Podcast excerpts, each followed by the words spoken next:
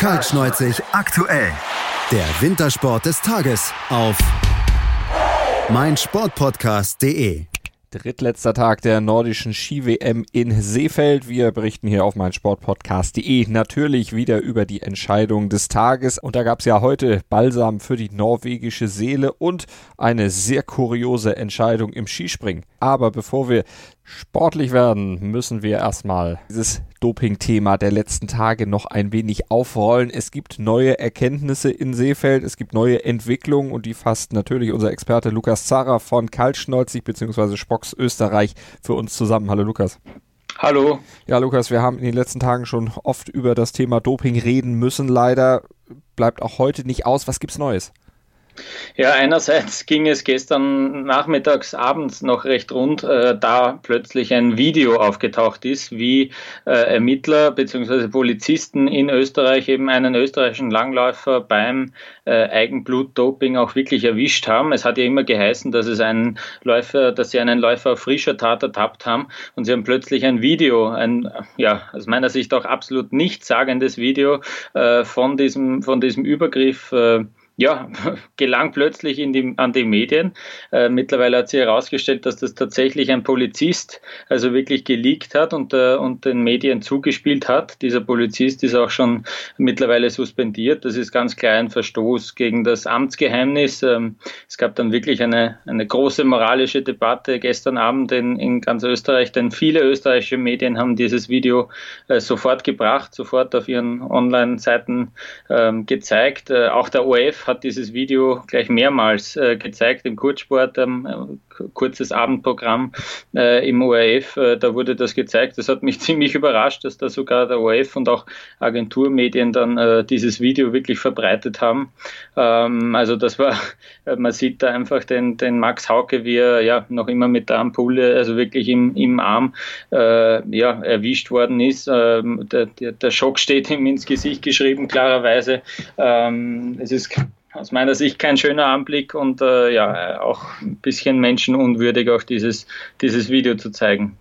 Aber die Medien springen natürlich da drauf und verbreiten das, weil das Thema natürlich auch eins ist, was brisant ist und was sich ja letztlich auch über diese ganze WM letztlich äh, drauflegt. Ob man das Video jetzt zeigen muss oder nicht, das ist in der Tat sehr zweifelhaft, weil es wäre sicherlich auch als Information hätte es sicherlich auch gelangt, wenn man das Video nicht gezeigt hätte. Absolut. Also es war ja von vornherein schon klar, dass es eben, dass sie eben wirklich auch jemanden auf frischer Tat ertappt haben.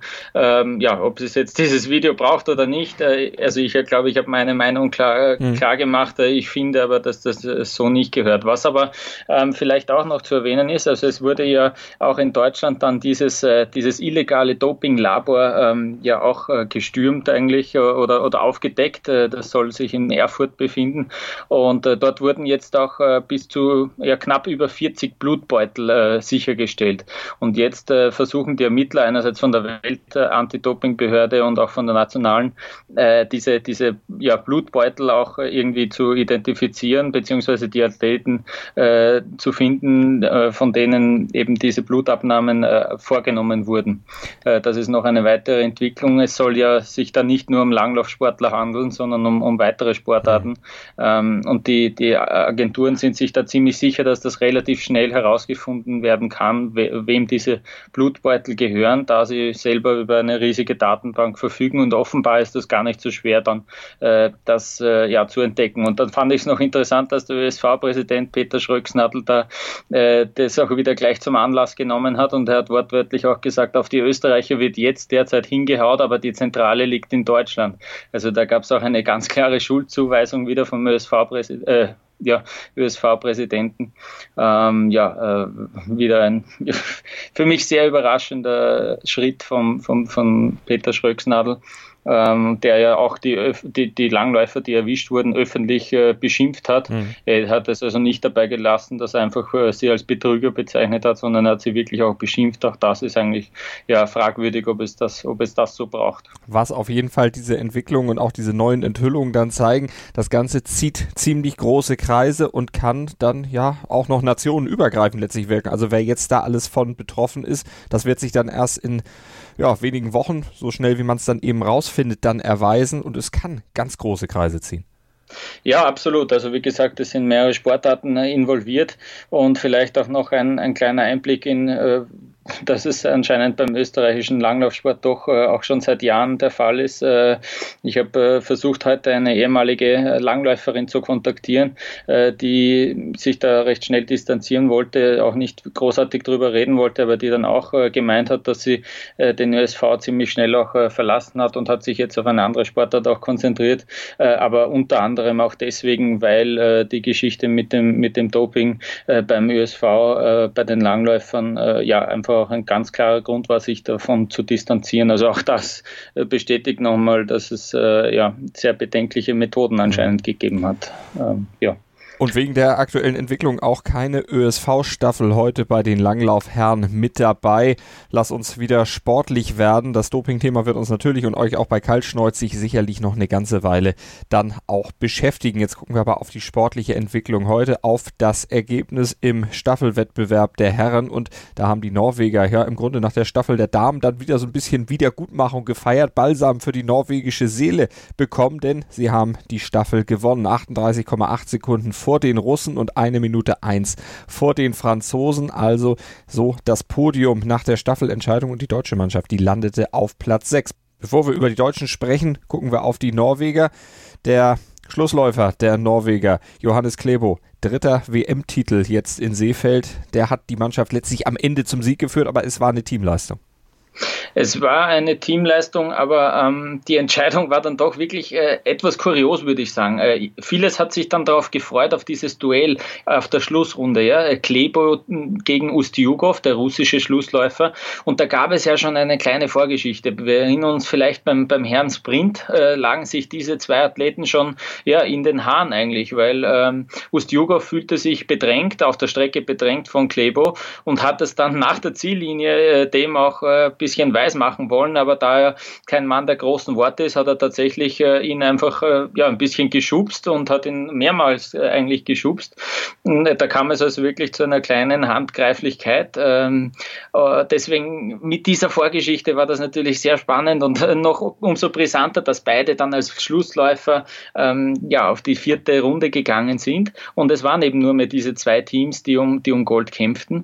Und die Entscheidung fiel dann wirklich kurioserweise eigentlich eigentlich in einer, in einer unscheinbaren Abfahrt. Plötzlich hat Ustjugov abreißen lassen müssen in einer Abfahrt, äh, wo man normalerweise sagt, ja, wenn man im Windschatten drinsteckt, dann kommt man ohnehin wieder an den Vordermann ran.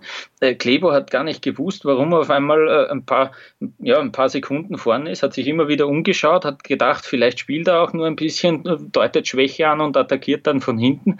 Das heißt, er hat eigentlich ohne eine gewisse Attacke plötzlich eine Lücke gehabt zu seinem Hintermann und hat sich auch wirklich dann auch, das hat man auch nach der Ziellinie gesehen, auch körperlich gar nicht, gar nicht wirklich anstrengen müssen, dass er diese, dieses Rennen dann für sich entschieden hat.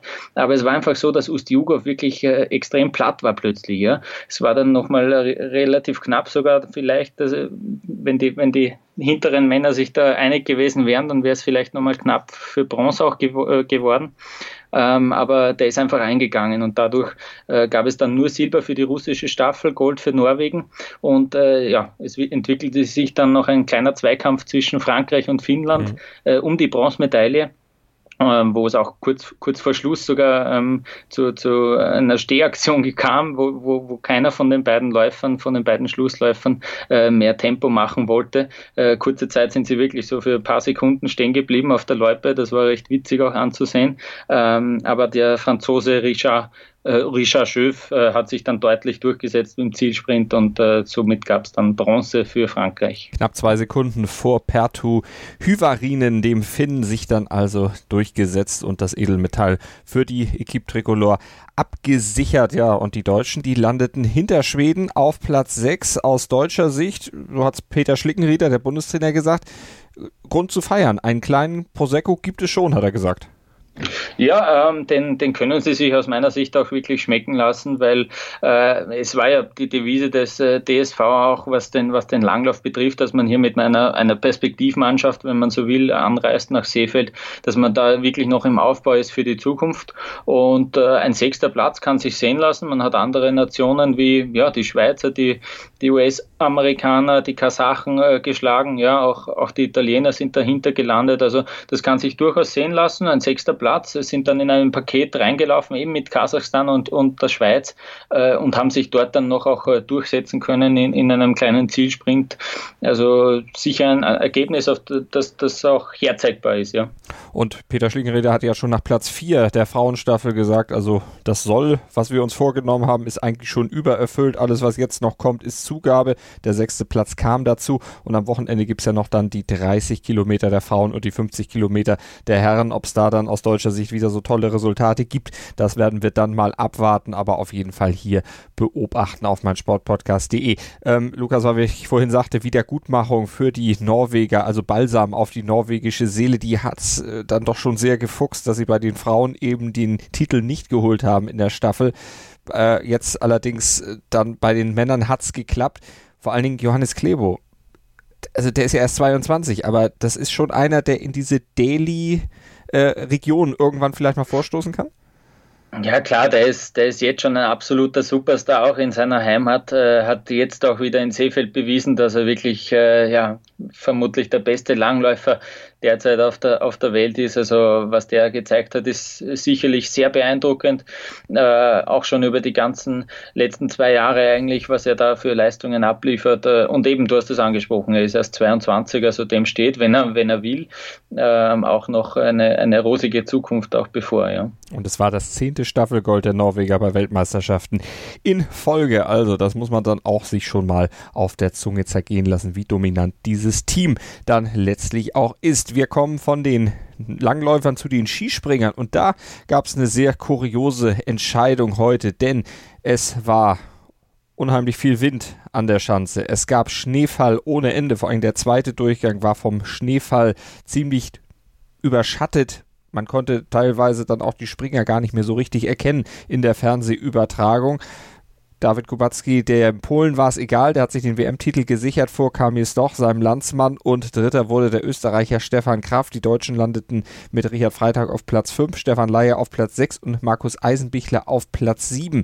Aber hinterher gab es dann doch noch ein bisschen Ärger aufgrund dieser Bedingungen, denn der sportliche Leiter des Deutschen Skiverbandes, Horst Hüttel, der hat die Jury richtig aktiv und massiv kritisiert, gesagt, der zweite Durchgang war komplett irregulär.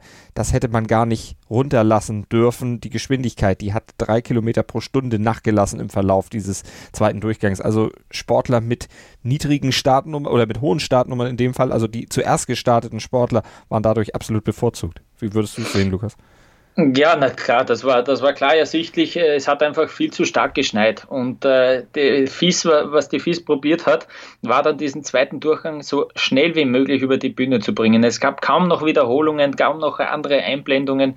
Es wurde wirklich ein Springer nach dem anderen schnell heruntergelassen, einfach um auch sicher zu gehen, äh, dass eben sich in der, in der Spur auch nicht allzu viel äh, Neuschnee festsetzt und ansaugt. Aber das Problem war, dass Schnee wurde immer stärker. Es war, gab auch extrem viele äh, ja, Helfer, die ja mit solchen ja, Laubbläsern eigentlich da versuchten, diesen Neuschnee auch rauszublasen aus der Spur, aber de, da gab es einfach keine Chance, weil der Schneefall zu stark war und du hast es angesprochen. Von Springer zu Springer hat man eigentlich gesehen, auch auf der Geschwindigkeitsanzeige dann äh, aus dem Anlauf heraus, äh, ja, wie viel Geschwindigkeit diese, diese Springer dann äh, mit der Zeit verlieren. Mhm. Und dadurch waren eben weite, weit, große Weiten dann auch nicht mehr möglich. Wir können das nochmal ein bisschen mit Namen füllen. Karl Geiger zum Beispiel, der hat im ersten Durchgang äh, 100 Meter gesprungen, beziehungsweise 100 Punkte sich eingesammelt und sagt damit auf Platz 2 hinter äh, Kobayashi, dem Japaner, dem Sieger der Vier-Schanzentournee, der hat nämlich 101 Punkte eingesammelt dort nach der ersten Runde, nee, beziehungsweise 101 Meter gestanden, 104,5 Punkte, so ist es richtig. Und Kai Geiger, der hatte 100 Meter gestanden, 102,4 Punkte auf der Habenseite. Die lagen eigentlich vorne, aber weil sie dann eben erst spät runter durften im zweiten Durchgang, da fielen sie dann weit zurück. Also das, das was äh, dann auch Karl Geiger später sagte, gerecht war das alles nicht. Ähm, hätte man andere Möglichkeiten Möglichkeiten gehabt? Du sagtest, die FIS wollte es unbedingt durchprügeln. Hätte man andere Möglichkeiten gehabt, vielleicht abzubrechen, nächsten Tag das äh, durchzuziehen? Das Programm ist ja auch sehr eng bei dieser WM. Genau, du sagst es. Also morgen steht schon der Mixed-Wettkampf auf dem, auf dem Programm. Ja. Ähm, es ist dann auch morgen ein extrem enger Tag äh, mit, mit einem äh, Bewerb in der nordischen Kombination und mit einem Langlaufrennen. Das heißt, da gibt es auch gar nicht so viel Zeit, äh, das noch rein zu, reinzuspulen. Und natürlich sind auch diese TV-Zeiten schon fixiert. Jede TV-Anstalt war darauf vorbereitet, dass es am Freitagabend diese Skisprungentscheidung gibt. Ähm, es war natürlich dann, ja, man hat gesehen, dass sie es unbedingt runterbringen wollen. Ähm, ja, sehr schwierig. Also es, mhm. es hätte dann ja zu keiner Verschiebung eigentlich kommen können, weil, der, weil das Programm von der WM schon, schon zu voll ist. Ja. Jetzt hat es ja keine absoluten Nobodies getroffen mit den WM-Titeln beziehungsweise mit den WM-Medaillen. David Kubacki ja auch schon seit Jahren in der Weltklasse mit dabei, Kamis doch ja auch über jeden Zweifel erhaben und auch Stefan Kraft, aber die haben eben dann mit einer niedrigeren Leistung im ersten Durchgang, dann im zweiten Durchgang eindeutig auch von den Bedingungen letztlich profitiert. Genau, du wurdest eigentlich ein bisschen bestraft für einen guten Sprung im ersten Durchgang. Ja? Ähm, man muss auch sagen, so, so, wie du richtig gesagt hast, also die drei, die da jetzt die Medaille geholt haben, waren auch schon in den Probedurchgängen und im Training auch schon durchaus stark. Stefan Kraft hat gestern die Qualifikation gewonnen zum Beispiel. Ja? Äh, David Kubacki, das wissen wir mit seinem Sprungstil, mit seinem, mit seinem aggressiven, also extrem sprungstarken, äh, absprungstarken äh, Stil, äh, ist er prädestiniert für ein Top-Resultat auf der Kleinschanze. Da hat es keine falschen getroffen. Dennoch war es sehr kurios. Also David Kubacki ist auf Platz 27 gelegen nach dem ersten Durchgang. So eine Aufholjagd, ja, ich könnte mich kaum erinnern bei den Skispringern. Äh, das ist das, ja, ist sicher schon sehr lange her, dass es das gegeben hat. Und auch der Stefan Kraft, wie er da äh, als Zehnter des ersten Durchgangs runtergekommen ist und dann auf Platz 3 ge gelandet ist, äh, da hat er nie im Leben mit einer Medaille gerechnet, dass alle neun, die vor ihm platziert sind, dann noch hinter ihm landen. Das war schon ja ein, ein wirkliches wirkliches Wunder äh, und eben diesen Bedingungen äh, ja, verschuldet dann auch. Wie sehen die weiteren Bedingungen aus jetzt für das äh, Mixed-Springen dann am Samstag? Hast du da schon Informationen, wie es Wetter wird und wie da vielleicht auch der Veranstalter dann drauf reagiert? Denn die Kritik wird ja dort sicherlich auch angekommen sein.